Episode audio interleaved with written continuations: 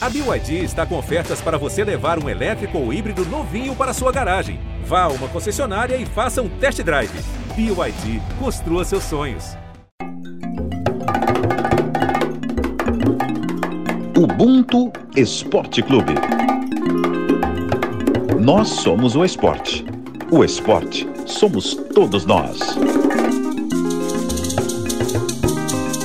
Ubuntu para mim é a forma mais genuína de empatia, porque me remete muito ao querer bem ao outro, não por pensar no retorno, mas sim pelo puro e simples sentimento de ver o crescimento do outro, que consequentemente traz um crescimento da humanidade como um todo, e dessa forma acaba tornando o mundo um lugar melhor para todos, e aí sim, incluindo para mim.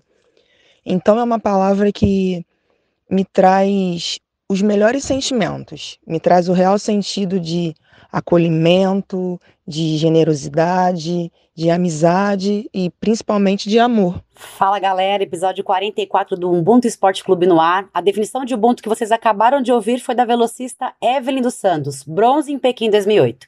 Eu sou Denise Thomas Bastos, repórter do esporte da Globo em São Paulo, e hoje a gente vai ficar nesse clima de velocidade. Para ter uma noção, a nossa convidada tem o apelido de Filha do Vento. Mas antes de apresentar ela, eu vou convidar a Sabrina Conceição, coordenadora de transmissões da Globo no Rio de Janeiro. Sabrina, tudo bem? Olá, Denise, prazer estar aqui com vocês de novo. É, boa tarde, boa noite, bom dia, que nem meu amigo Marcos Valentim, Marcos Valentim sempre fala. E tô animada para essa, essa conversa de hoje. Vambora! Vamos embora e sente esse peso, hein? São 13 medalhas paralímpicas, quatro de ouro, oito de prata e uma de bronze. Ela que começou a correr com apenas 13 anos. Adria Santos, seja bem-vinda. É, muito obrigada, é um prazer estar aqui participando com vocês e muito obrigada aí pelas palavras. Adria, quando você começou a correr com apenas 13 anos, você tinha visão parcial, né? Com 18, você teve a perda total da visão, já era mãe e ainda assim dedicou 27 anos da sua vida ao atletismo. É, você consegue resumir pra gente essa, essa carreira, esses 27 anos, e contar qual foi a sua principal dificuldade é, nessa dedicação ao esporte? Olha, a minha história né, no esporte foram momentos, né, muitos momentos de alegria, muitos momentos de superação, muitos momentos de, de, de insegurança.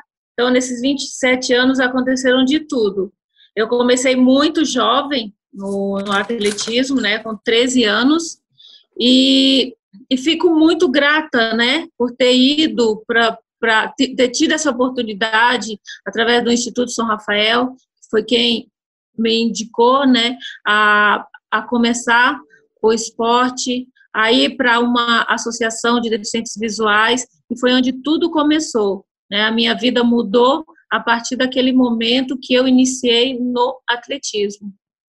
Né? Foram 27 anos representando o Brasil, 13 medalhas paralímpicas, quatro medalhas de ouro, oito de prata, uma de bronze. É, nesses 27 anos, eu tive que aprender muito, o esporte me ensinou muito, a tudo, né? A, a me superar, a me conhecer como pessoa, a importância né, do, do, trabalho em equipe, as pessoas que estiveram comigo nesses 27 anos, que me ensinaram muito a, a me conhecer, a, a me superar, a, a respeitar né, as pessoas, a respeitar o meu limite, e foram muitos aprendizados de conhecer é, culturas, né, países, pessoas.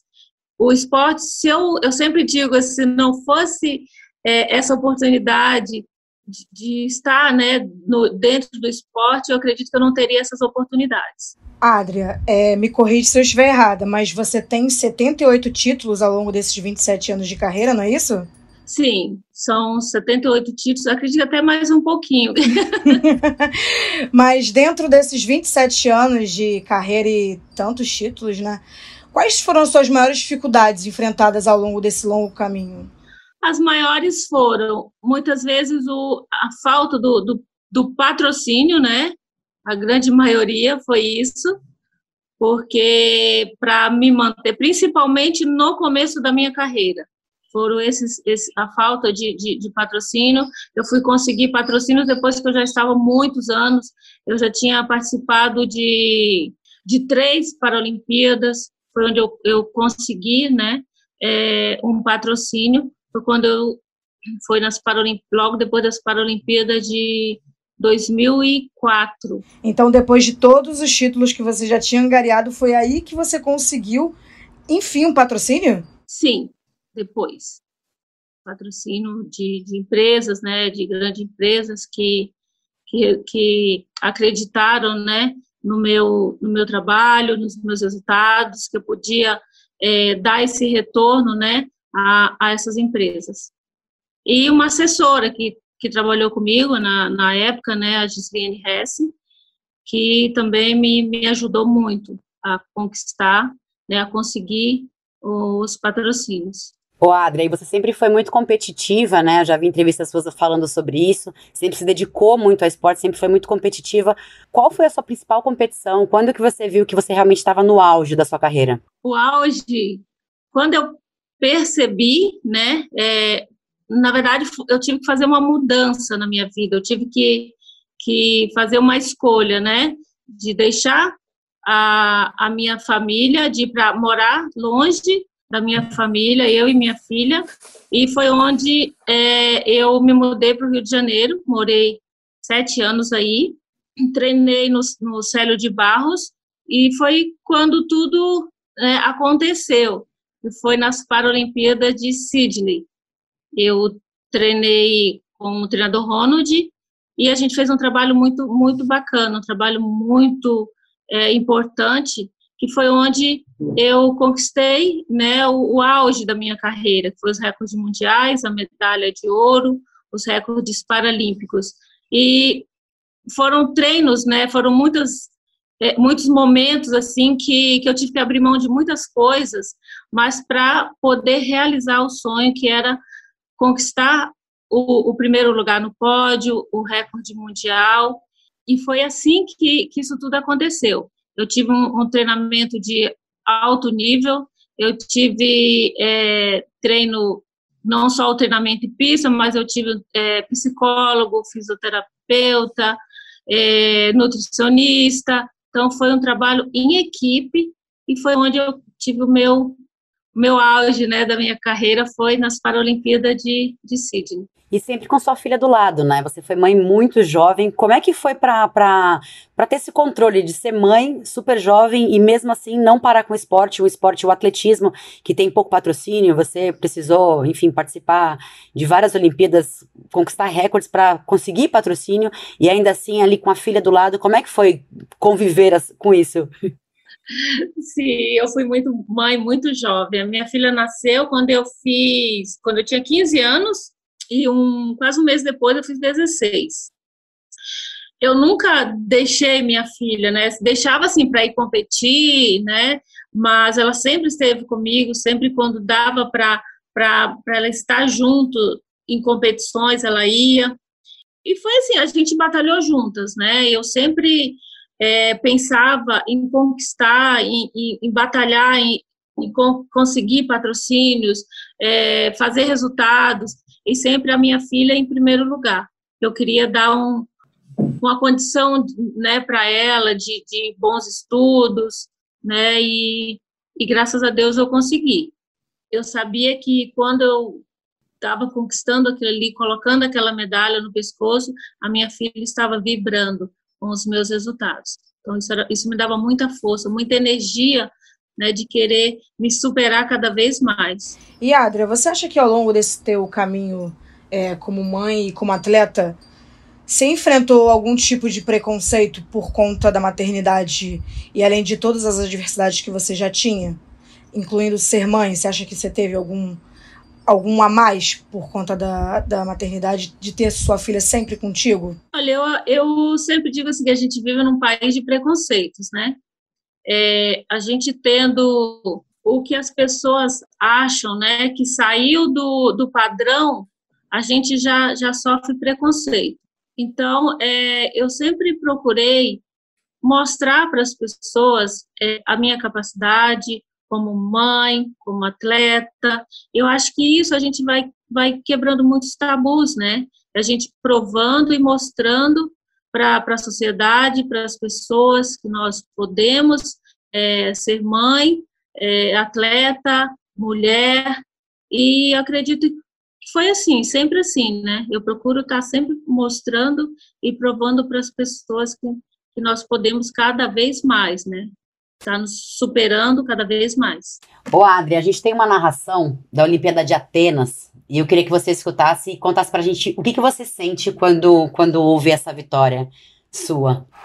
Tá aí a largada, Adria Santos forçando a grande favorita. Prova, já vai dominando, já vai tomando a frente, vem a Adria para a medalha de ouro, vem o Brasil para vencer, vem o Brasil para ganhar a medalha de ouro nos 100 metros rasos. Tranquilo, parabéns Adria, nossa senhora, uma prova linda. Adria Santos do Brasil comemora, vibra com o guia, com o Jorge Luiz o Chocolate, tricampeã paralímpica Adria Santos. Nossa, que, que legal. A Pug ficou bem para trás, a Ádia está cada vez melhor, está maravilhosa. Muito emocionada. E a gente aqui também emocionado porque a, a Ádia fez uma prova muito linda. Aí a vibração dos brasileiros, toda a emoção da Adria, de todos nós brasileiros, junto com a Adria Santos do Brasil. Campeã em 1996, campeã em 2000, campeã agora em 2004 em Atenas grande Adria Santos se tornando aí a principal para atleta do Brasil em todos os tempos, né? Já com três medalhas de ouro e nas todas as suas competições, em todas as suas Paralimpíadas, já com nove pódios conquistados, vem Seu o décimo, décimo pódio. Né? Décimo pódio, cinco Paralimpíadas, medalhando em todas elas, nunca deixou de subir ao pódio, é uma atleta sensacional. Ah, é muito gostoso. Nossa, é eu, eu até fico até emocionada assim de, de falar né da minha da minha história no esporte relembrar né? Eu, eu sou muito apaixonada né pelo atletismo é, pela corrida. Eu sempre sempre fui muito competitiva. Então vencer né treinar e, e, e chegar na competição e conseguir né fazer o, o todo o planejamento, né, para chegar numa competição e vir o resultado é, é muito gratificante para um atleta, é muito emocionante e eu sempre vibrei muito, né, então era aquela aquele momento que vem um filme, né, na, na, na mente de tudo que, que a gente fez, tudo que a gente passou para chegar até aquele resultado e na hora que vem, nossa, é até difícil assim de, de explicar, de dizer a emoção que é conquistar uma, uma medalha e a medalha de ouro ainda, né? E saber que a gente está tão longe do país e representando, né? O, o, o país, o hino vai tocar. É, eu sou responsável por isso. É incrível, é maravilhoso. E, Adria, deixa eu te fazer uma pergunta, já que a gente tá vendo que você tá emocionada, né? Todas as vezes você teve a mesma sensação de dever cumprido e foi emocionante da mesma forma? Ou a primeira vez é aquele baque e aí depois vai amenizando? Ou sempre foi igual, emocionante igual? Cada competição, é, eu tinha um objetivo, né? Em, em Pan-Americano, em Campeonato Mundial, em Paralimpíada. Então, é, são emoções muito fortes, né? Mas eu não digo que é igual, acho que tudo veio o momento, a preparação, o que, o que eu passava, né, toda aquela, a, a, aquela trajetória até chegar à medalha, ao resultado.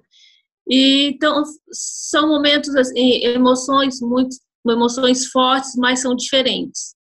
E cada, cada medalha, cada competição, cada momento, tinha um significado diferente um do outro. E você tem alguma conquista em específico que teve tem um lugar especialzinho? Ah, essa aqui foi mais suado, essa aqui foi mais difícil, tem um lugarzinho mais reservado? Eu, eu sou apaixonada por todas, né? Por todos os meus resultados, minhas medalhas, mas a que me marcou muito, né, que ficou para a história, acho que até as pessoas que estiveram lá, que assistiram, foi as Paralimpíadas de Sydney. A medalha dos 200 metros ela foi muito importante para mim, porque eu passei por um momento que, que a gente teve aquele problema com a espanhola, né, de ah, ser desclassificado ou não, é que nós temos as regras para competir, né? O atleta ele corre é, com a cordinha preso à mão do guia, né? E nós corremos, a pista tem oito raias, então são duas raias para cada atleta. Nessas duas raias, nesse espaço, corre o atleta e o guia.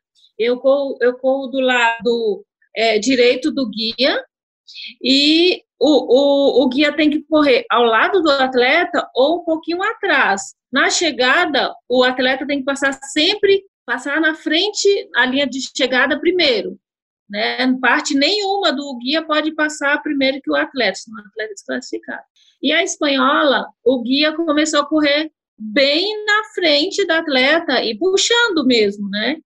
Então tem, tem essa, essa, essa prova. Ele parecia que ele que estava competindo. Ele que estava competindo, né? Estava competindo, ela. sim. Então quando eu cheguei, né? Todo mundo assim preocupado de não conseguir a, a desclassificação, então o comitê entrou com protesto e tal, e a gente estava lá até na hora dando entrevista, e daí veio o resultado, que ela tinha sido desclassificada. Nossa, então foi um momento assim muito...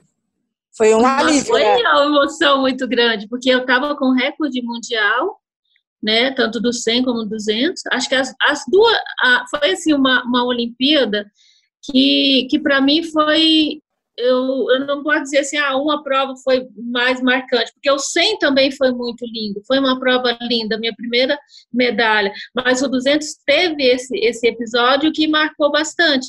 Então, até da, da, da, da minha adversária, ela ainda disse assim, ah, essa medalha para mim, ela estava com uma garrafinha, com a tampinha de uma garrafinha de Gatorade, aí ela pegou e mostrou assim, falou para o jornalista, estava bem próximo, assim, e falou para a medalha é, para mim significa a mesma coisa que essa que essa tampinha aqui. Aí na hora eu estava dando uma entrevista, aí me perguntaram, né, é, qual a importância? Falei, pois para mim essa medalha tem uma importância muito grande. Eu não consigo nem descrever a emoção e a importância dessa medalha, né, para mim. E daí eu, ela foi desclassificada e eu fiquei com a medalha e o recorde mundial que ficou durante 11 anos esse meu recorde mundial. Ela estava com recalque, essa é a grande. Eu acho também foi assim. Ser desclassificada. É, exato. Se ela não quiser essa medalha, né? Se ela pudesse, ela colocava dois instrutores na tua frente. Mas, o, o, mas foi ali também, foi uma situação dentro da pista, depois. Também, né? No, é, depois passou, a gente tinha uma amizade uma com a outra, a gente trocava é, camisetas, uma levava presente para outra. Então, é, eu sempre procurei muito é, competir adversário ali dentro da pista, né? Mas fora, acho que a gente tem que saber separar, né? Ter respeito. Acho que o atleta não é só ele ir lá e competir, colocar a medalha no, no peito, levantar, né? O, o, o, peito e dizer, ah, eu sou o melhor do mundo e pronto, acabou. Não. Nós temos, é, é, acho que a obrigação de, de entrar para competir, mas a gente tem que saber respeitar o que a gente representa, né? Não só para as pessoas que estão nos assistindo, mas também os adversários. Eu sempre pensei assim, né? E, e competir, eu sou muito competitiva, mas dentro da pista e sempre de muito respeito pelos meus adversários, né? Então, isso foi uma coisa que aconteceu ali, né? E depois ficou tudo tranquilo e a gente competia juntos, chegamos a competir até 2011, nós competimos juntas, inclusive na última prova que ela competiu, a gente deu a volta a, a volta, né, no, no estádio, foi no campeonato é, mundial, e foi assim? Então, acho que isso é muito importante também. É, acaba que fica amizade também, né? E o respeito dentro, dentro da, da competição, isso é muito importante. Adria, em 2008, é, você terminou com bronze em Pequim. Você ali, é, obviamente, não imaginaria que seria a sua última Olimpíada, mas acabou sendo a sua última Olimpíada. É, que lembrança que você tem dessa competição? É verdade, não imaginava mesmo. Eu queria muito, né? Mas infelizmente não deu para para encerrar né, minha carreira em 2016. E, e Pequim acabou sendo a última, foi na prova dos 100 metros, né, eu conquistei a medalha de bronze, e corri o 200, acabei ficando em quinto, é, fiquei em quinto lugar no 200 metros, mas ah, foi assim, eu tenho lembrança, lembranças maravilhosas de, de, de Pequim, porque o meu marido tinha tido um acidente, né, naquele ano, e ele conseguiu se recuperar, nós, a gente conseguiu viajar, eu, eu fiquei muito abalada psicologicamente, e a gente conseguiu ir para a competição e ainda conquistar uma medalha. Então, a medalha de bronze para nós dois, é, ela foi muito importante. Ela foi como uma medalha de ouro naquele, como eu, eu mencionei antes, né? Cada competição tem um tem o seu momento, tem a, a, a, sua, sua história, né? E Pequim foi assim. É, então, para nós dois foi um momento muito, muito importante, porque eu ganhei a medalha no Fato Filhos, né? E na hora que ele falou peito, eu joguei o tronco para frente e, e foi assim que eu ganhei a medalha de, de bronze em Pequim. Ó, você está dizendo que Pequim 2008 foi a última vez que, que você de fato participou de uma Olimpíada, mas eu lembro que em 2016 aqui no Rio, a senhorita era prefeita da Vila Olímpica, tá? Da Vila, da Vila Paralímpica, e a Janete era, era prefeita da Vila Olímpica, né? E vocês ficavam lá vendo se estava tudo nos conformes. E me conta, então, conta pra gente, mais ou menos, como é que foi essa experiência olhando de fora, sem estar competindo, mas imersa no mundo dos atletas ali. Deve ter sido bem legal, né? foi.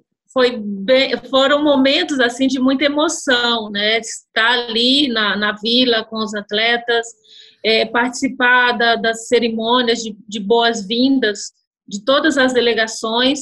E a última é, foi, o, foi a, o Brasil.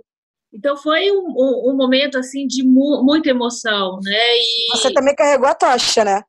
Eu conduzi a tocha dentro do, do estádio, aqui também, né, na cidade de Joinville, tanto a Olímpica como a Paralímpica.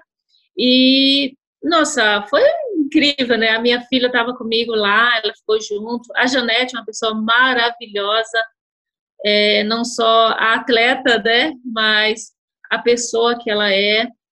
E, e foi maravilhoso, assim, a energia do, de estar ali na vila com os atletas, é, para mim foi incrível. Eu não, não digo que foi igual estar competindo, entrar no estádio, competir, que não foi, mas foi muito, muito emocionante, foi muito importante para mim estar ali juntos em casa, foi incrível.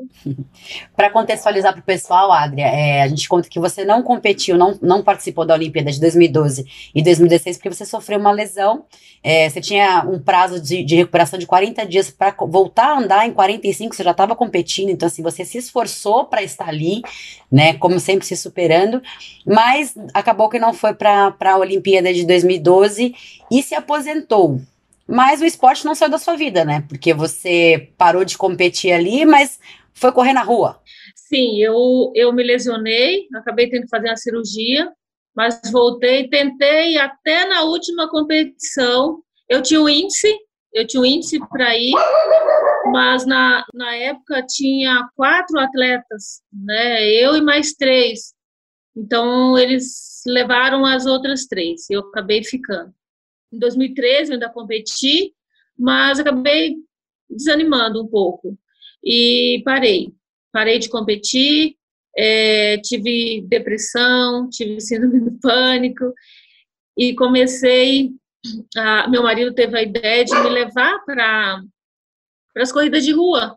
Né? Na época a gente fez uma camisa com meu nome e começamos a participar das corridas de rua. E foi assim que eu, que graças a Deus eu consegui é, ter vontade de, novamente, né, de fazer atividade física, aí comecei a participar de corrida de rua, participei de corrida de montanha, é, participei de desafio militar com aqueles obstáculos, né? Além de excelente dançarina, né, Adria? E polidense, sim, sim. e polidense, que a gente, é, não, não é pouca coisa, não. em 2015, eu fui convidada né, para participar do desafio Cidade que Dança, E aí a gente, é, eu, a primeira vez foi tango e valsa.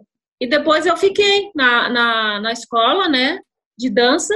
Aí fiz outros ritmos e o professor me convidou para a gente é, fazer uma apresentação no ano seguinte.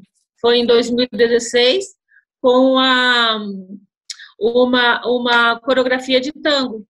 Aí eu aceitei, a gente apresentou a coreografia, até fomos convidados para participar de apresentações, né, em faculdade, escolas. Foi um momento assim bem, bem bacana. O polidense também, eu encontrei pessoas maravilhosas, é, profissionais assim que acreditaram em mim, que eu tinha potencial, que eu tinha condições de aprender e, e eu aprendi vários movimentos apresentação, foi muito bacana, assim, foi o que me ajudou a sair daquele momento é, tão difícil, que eu não estava pronta, né, para passar. E você também voltou a estudar, né, porque você se formou em Educação Física. Sim, sim.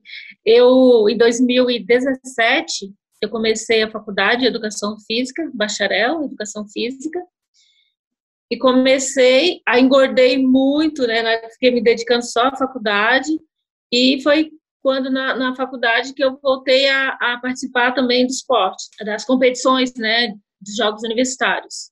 Aí já me formei, me formei ano passado em bacharel em Educação Física e voltei para o esporte também, em 2018. E é aí que eu quero entrar, porque assim, você se reinventou desde sempre, né? É, é, a, a, começar lá atrás, com 13 anos, que você ainda enxergava um pouco, depois parou de enxergar completamente, teve que se reinventar para aprender a correr novamente parou, se lesionou, parou de correr, voltou a correr, foi pro polidense, foi pra dança e agora pro paraciclismo.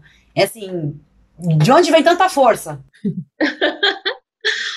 Olha, eu eu sou movida ao esporte, né? Eu não consigo ficar parada, me ver parada sem fazer nada. E foi bem quando eu estava na, na faculdade que eu tive a oportunidade, né, de conhecer o paraciclismo numa dessas competições dos Jogos Universitários, eu conheci uma, uma professora aqui de Itajaí e ela me convidou para conhecer o paraciclismo e foi assim que, que eu conheci. Eu fui, gostei e comecei a competir. Já, já competi, competi em 2018 e 2019 fiquei em segundo lugar no, no ranking brasileiro no paraciclismo, né? E adorei, assim, uma modalidade que eu estou me adaptando, tô, é diferente, né, bem diferente do, do atletismo, o corpo também, né, sentiu bastante, mas é, eu me apaixonei pelo paraciclismo. A velocidade é o que eu gosto, né, de, a minha paixão, e infelizmente, né, nessa pandemia, é, nós tivemos que parar um pouco. Ano passado não teve competição, esse ano até agora também não. E eu fico treinando, né? Esperando a hora que né, consiga passar por isso e voltar às competições. São 27 anos de carreira e eu acho que os ciclos de delegação, de atleta, de movimentos mudou muito durante esses anos. E agora o Comitê Olímpico e Paralímpico, né, permitiu com que os atletas se pronunciem em relação a questões de preconceito, de machismo, de falta de patrocínios, de se manifestarem mais em relação às dificuldades que vocês, atletas, é, passam num dia a dia que a gente, como mídia, às vezes tem acesso, ou o público não tem quase tanto acesso. Eu queria dizer o que, que você acha desse respaldo que vocês, atletas, agora têm de se manifestar publicamente sobre essas adversidades e dificuldades nós somos uma referência, né, para as pessoas. E nós temos que aproveitar, né, o nosso nome e apoiar, né, as pessoas e mostrar, né, que o preconceito a gente sabe que tem a discriminação, o preconceito, mas mostrar e provar e estar tá juntos, né, a gente sempre juntos para poder estar tá sempre batalhando, lutando para que isso um dia isso, isso acabe, né? Se, se for difícil né, que, que acabe, mas pelo menos as pessoas é, possam ter o respeito pra, pelas a, as diversidades, elas existem, elas não vão, né, isso sempre a gente vai, as pessoas vão, vão saber disso, mas o respeito tem que ter, é o respeito pela pessoa com deficiência, o respeito pela, pela pessoa, se a pessoa tem, é, é, se ela é obesa, né? Se ela tem escolha, se ela quer casar, né? Escolha que as pessoas acham que o, normal é homem com mulher,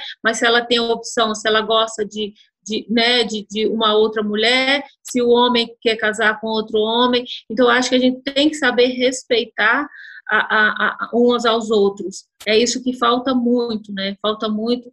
A gente vê todos os dias aí na mídia situações que não dá para acreditar.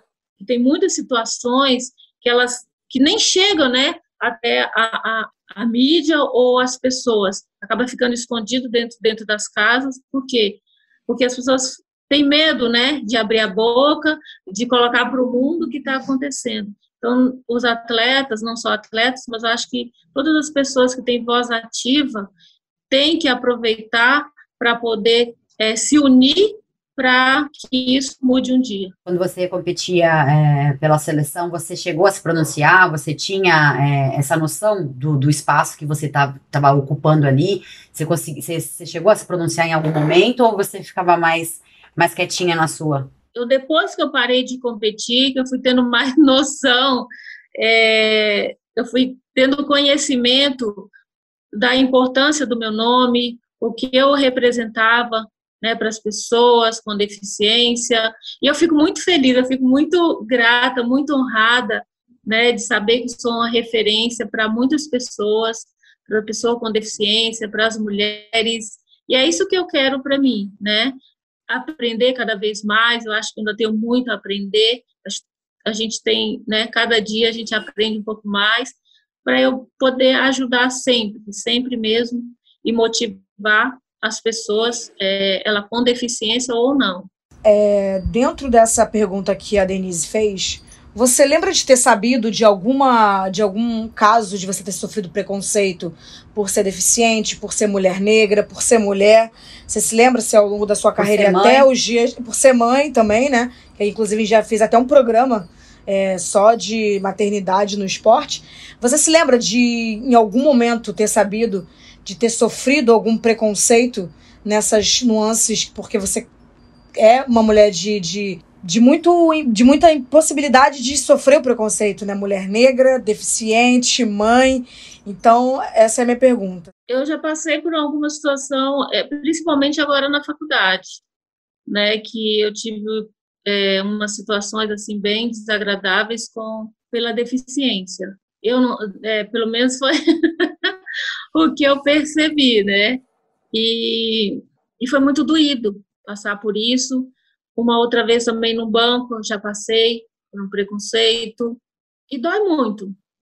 Dói muito e a gente tem que ter muita força para levantar a cabeça, para poder mostrar, mostrar para as pessoas, para dizer, não, não é assim. Você está errado, você tem que olhar de outra forma. E, e eu consegui pelo menos algumas situações eu consegui contornar e mostrar para as pessoas é, a minha capacidade e mostrar que as pessoas elas elas estavam erradas. Mas mas dói. Dói muito. A gente vê né o, o, como o ser humano ele é capaz de fazer tantas coisas que a gente muitas vezes não não acredita Ô, Adria, e é, é, claro que tem, tem, toda essa dor, mas você estava falando antes que você fica muito contente de ser referência, né? De, de, de pessoas com deficiência ou não olharem para você e falar: nossa, olha como ela conquistou, olha como ela se superou, olha como ela faz tanta coisa. Podemos esperar em 2024 você na Paralimpíada representando o paraciclismo? com quase 50 você vai estar, né? Pois é. Eu tô, sim, eu vou completar agora 47, dia 11 de agosto. Vai tentar? Sele, seleção, é, eu não sei. É, eu acho nada é impossível, né? Eu acredito assim que se tiver que acontecer, eu vou ficar muito feliz. Mas eu sei que vai estar surgindo novos atletas. É, eu me dedico muito e é uma coisa que seria um, um sonho, assim, se eu, se eu conseguisse ir para a Olimpíada, representar o país. Eu sempre tive muita, muito orgulho, muito é, é, prazer, sabe, de colocar aqui, eu estou aqui né, com, essa, com a bandeira do Brasil e representar o meu país. Mas, é, como eu mencionei, né, vai surgindo novos atletas e é uma modalidade nova para mim, então vamos ver, vamos esperar. Ai, Adria, papo delícia, mas deixa eu te fazer uma pergunta. O que, que você diria para os para-atletas e para os atletas que vão competir em Tóquio? Qual a força que você mandaria para eles e quais conselhos também você enviaria para eles? Eu digo para todos os atletas, para a delegação né, brasileira que está indo representar o Brasil, para que vocês se cuidem. Desejo muita sorte, que todos dêem o seu melhor, que vamos estar aqui todos os brasileiros torcendo, vibrando, mas se cuidem, se cuidem muito com essa pandemia e vamos estar aqui pedindo a Deus que tudo dê certo para todos vocês. Muito bem. Adria, considerações finais. Obrigado por participar. Eu estou muito feliz é, por esse carinho de todos vocês aí, pela minha história, toda a minha trajetória no esporte. E e é isso, é esse, esse, esse legado que eu quero deixar para estar tá motivando as pessoas a praticar esporte, a acreditar em, em si, né? Que eu sempre digo assim, né? Uma frase que eu gosto de dizer: limite é um lugar que não existe para quem acredita em si mesmo. Então, quando nós acreditamos em nós mesmos, nós podemos conquistar muitas e muitas coisas. Deixo meu beijo aqui. Eu posso deixar minha rede social? Claro. Claro. o, o meu Instagram é Adria Santos Atleta, meu Face é Adria Santos, e agora estou trabalhando com palestra também. Tem a minha assessora, Mônica e é isso. obrigada. Essa foi Adria Santos. Muito obrigada, Adria, por compartilhar sua história com a gente. Obrigada também a Sabrina. E eu vou agora de uma mulher braba para outra braba também. Roda aí a vinheta. Pódio Preto. O pódio preto de hoje recebe a Formiga, um dos maiores nomes do futebol brasileiro. E ela que está prestes a bater mais um recorde, indo para sua sétima Olimpíada. Vou deixar um agradecimento especial para o Rafael De Angeli e para a Cynthia Barlen, que foi quem produziram essa entrevista. Esse atraso de um ano, fisicamente, para você, fez a diferença? Porque a gente sabe o fenômeno que você é fisicamente falando, mas você sente que, que, que foi pior, foi melhor, mudou alguma coisa? Ou é como se você fosse jogar a Olimpíada no ano passado?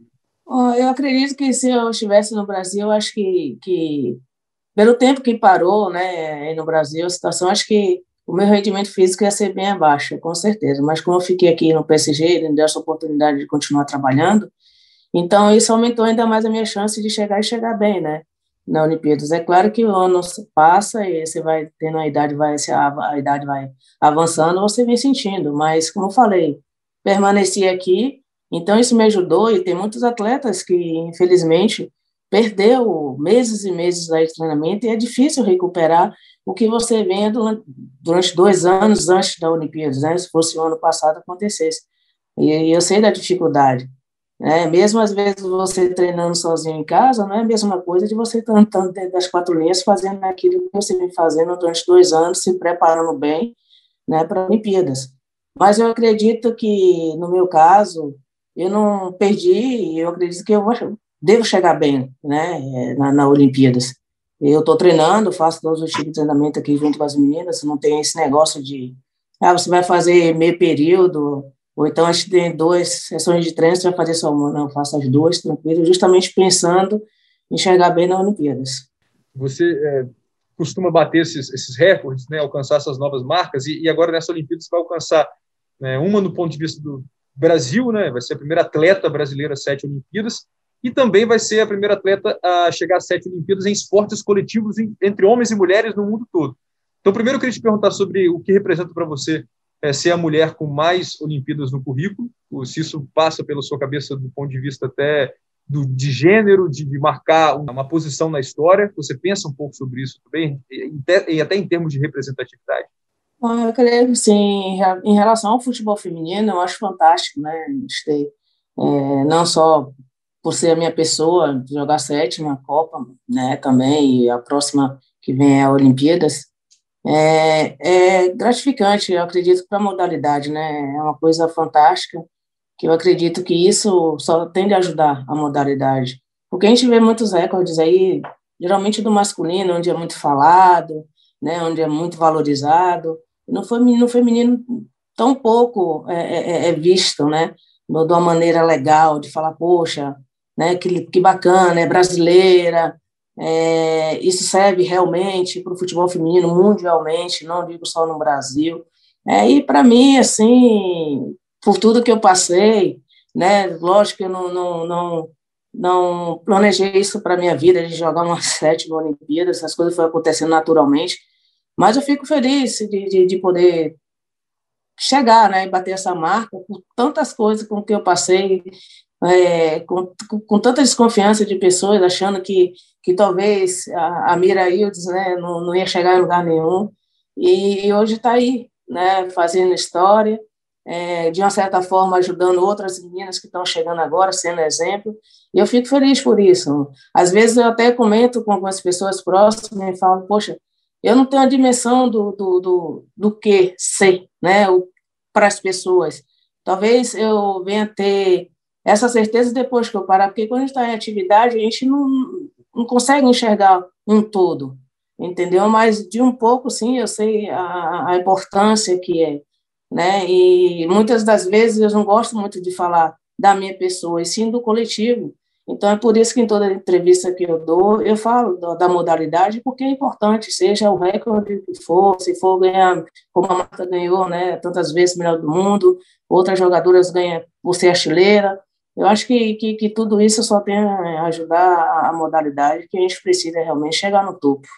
E comigo, então, é, já que você tocou nesse assunto, assim, o que, que era o futebol feminino brasileiro em Atlanta em 1996, quando você disputou a primeira Olimpíada? Que diferenças que tem assim entre aquela seleção e a seleção agora que disputou a Copa e agora vai disputar a Olimpíada?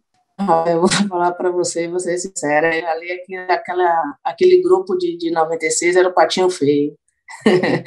é, de todas as modalidades, porque ninguém olhava para a gente, né? É, tipo, era, era discriminadas, vamos dizer assim, deixa lá no canto, não vai ganhar nada mesmo, não tem incentivo nenhum no Brasil, ninguém sabe quem é fulano, ninguém sabe quem é ciclano, é só mais uma delegação que vai chegar e vai ser uma passagem rápida que ninguém vai lembrar, né? E, e as coisas foi totalmente diferente, né? E a gente chegou ali realmente sem, sem apoio nenhum, as pessoas não acreditavam em nada, ah, essas meninas não vão, e lógico, né, o que, que era o futebol feminino naquela época, realmente. Então, a gente foi, pô, vamos buscar alguma coisa, vamos fazer algo diferente, nem ser nossa primeira participação, mas vamos buscar algo.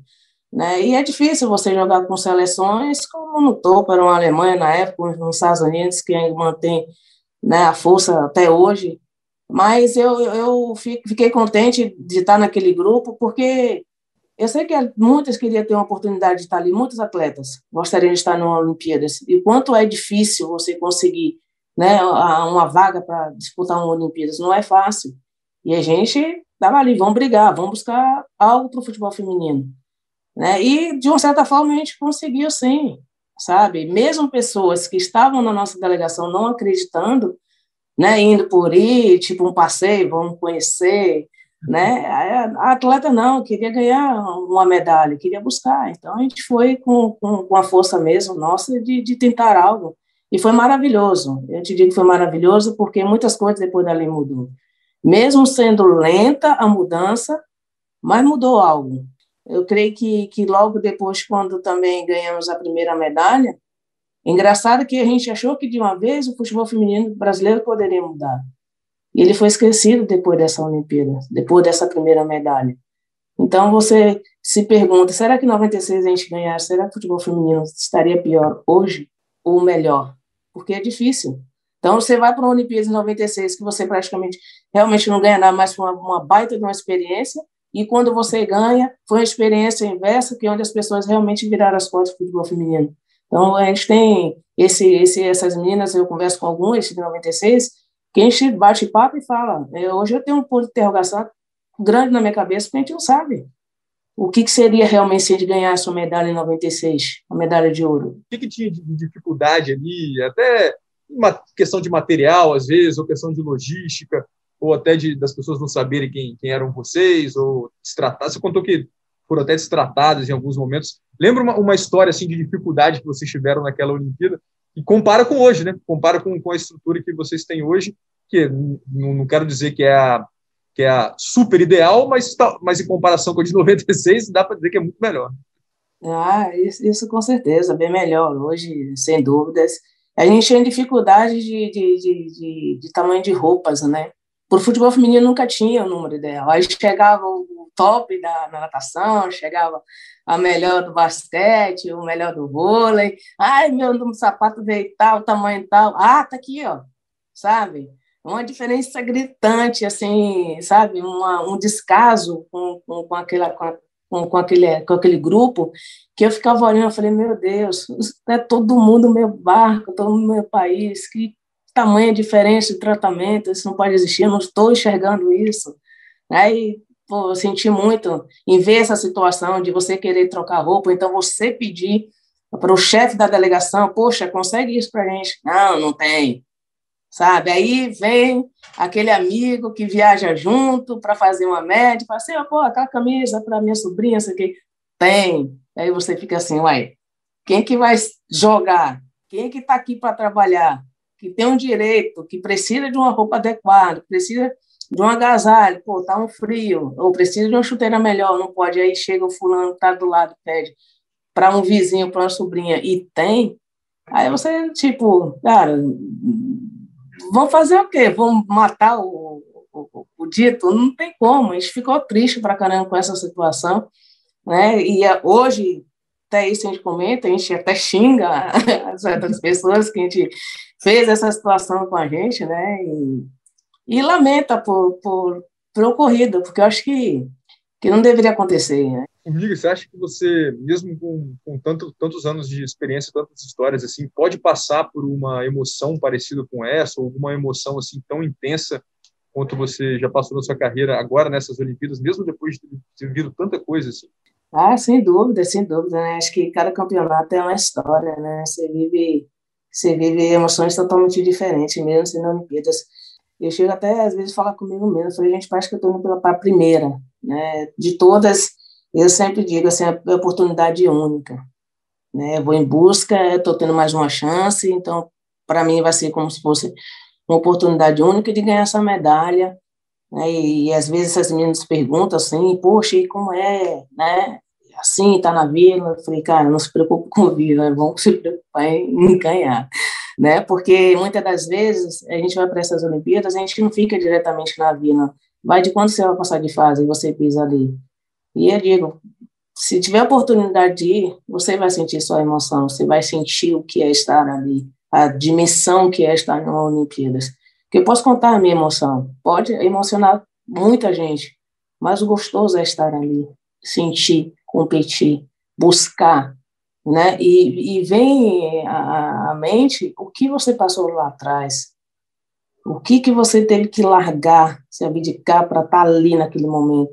Então, de certa forma, é, é uma premiação, desde já, de você estar ali por tudo que você fez, que nada vem de graça, você tem que trabalhar em dobro né, para estar ali, nada cai do céu, entendeu? Sobre a origem do apelido, né, se você lembra quem te chamou pela primeira vez de, de formiga, e se você ainda hoje gosta do apelido ou não, se você pudesse mudar, você mudaria. O rapaz que colocou o apelido, eu não conheci, infelizmente, já tenho oportunidade de, de conhecê-lo, mas eu estava no Campeonato Baiano e ele foi colocou esse apelido por eu correr, né? Campeteiro ali, tá ajudando o, o, meu time na época.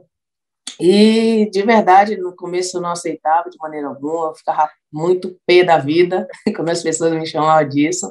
Deixei de falar com algumas amigas minhas por conta disso por um bom tempo. Mas depois falei, ah, sabe de uma, deixa lá, vai, vai, deixa lá. Quanto mais eu, eu rebater, é que as pessoas vão pegar no meu pé mesmo. Então, deixa como tá. E formiga, é, tá bom, bacana, gostei, legal. E pegou, né? Aí fico me perguntando, qual seria o meu apelido para colocar na minha camisa? Será que seria Miraildes? Onde as pessoas me zoam por do meu nome, né? Então, hoje eu vejo, vejo que caiu bem aí e ajudou bastante. Legal, muito top. Você acha que o Brasil uh, sofre um grande prejuízo diante dos outros adversários que estão fazendo amistosos nesse data FIFA? A Holanda, Estados Unidos, fazendo amistosos bem fortes, né, aliás. Que, que o Brasil perde? O que, que você acha que a Pia consegue fazer nesse período de treinamento? Porque eu estava até conversando com a Bruna Benítez, ela falou não, a Pia, nesses momentos, tenta dar mais união para o grupo, né? Juntar as meninas, dar o desenho tático. O que, que você acha que a Pia pode fazer nesses momentos, né? O que, que ela faz? E, e o que, que o Brasil perde não fazendo amistosos fortes, tipo contra a Noruega, que estava marcado para agora? Né? A gente perde bastante, né? Somente a parte coletiva. Acho que, pelo que a Pia ela, ela pretende, e não tendo né, a oportunidade de trabalhar todas, no qual ela pensa em levar para Olimpíadas, isso dificulta muito para a gente. O coletivo ele é importante, né? E, e, eu espero que, mesmo que seja pouco tempo, mas que todos estejam se cuidando realmente, principalmente também a parte física, para ajudar na parte coletiva, né? Nosso tático, o técnico também. Então, que todos possam se cuidar para ajudar. É difícil.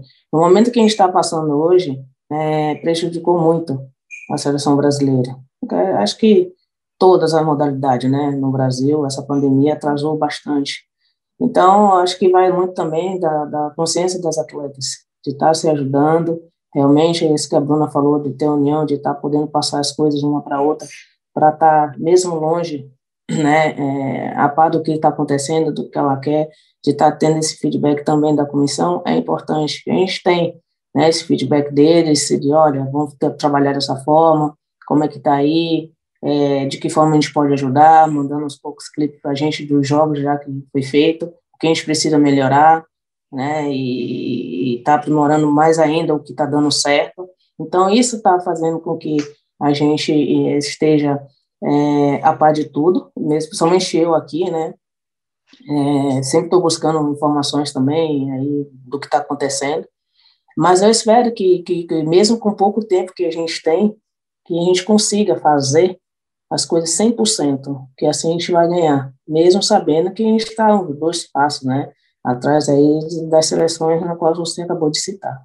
E qual é a sua expectativa para os jogos, né, levando em consideração até, Formiga, esses marcos que a gente teve ano passado, da pandemia e também das manifestações antirracistas, o que, que você eh, acredita que vai ser essa Olimpíada eh, em razão desses dois marcos que a gente teve bem fortes, né, dessas manifestações, principalmente nos Estados Unidos que a gente teve e também da pandemia. Olha, eu espero que, que, que todas essas manifestações que foram feitas antes, né, o que aconteceu com essa pandemia, é, que, as, que as pessoas elas possam mudar, literalmente, possam ter compaixão com, com, com os outros também, ter empatia, porque eu vou até falar agora, assim, no caso do BBB, né, que às vezes quando eu gosto de ver algumas coisas, e o que aconteceu com, com, com, com o João, né, é uma coisa, hoje, no século XXI, assim, ver certas situações que magoa bastante, sabe, deixa triste, e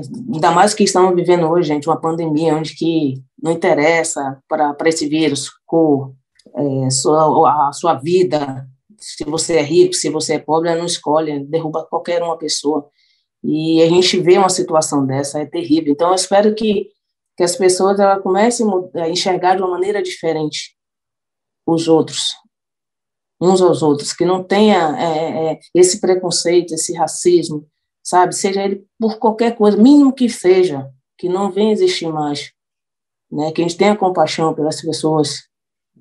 Né? O esporte está aí para nos ensinar a ser melhores a cada dia, a ter disciplina, né? E, que, e eu vejo às vezes uma atitude de alguns jogadores também, atletas, né, de, de racismo com o outro. Isso não pode existir. Isso não pode existir jamais. Somos exemplo, tem que dar exemplos para as pessoas de fora. Se a gente não, não, não, iniciar isso, quem vai? Eu sei que, que isso muito vem da educação, vem de casa.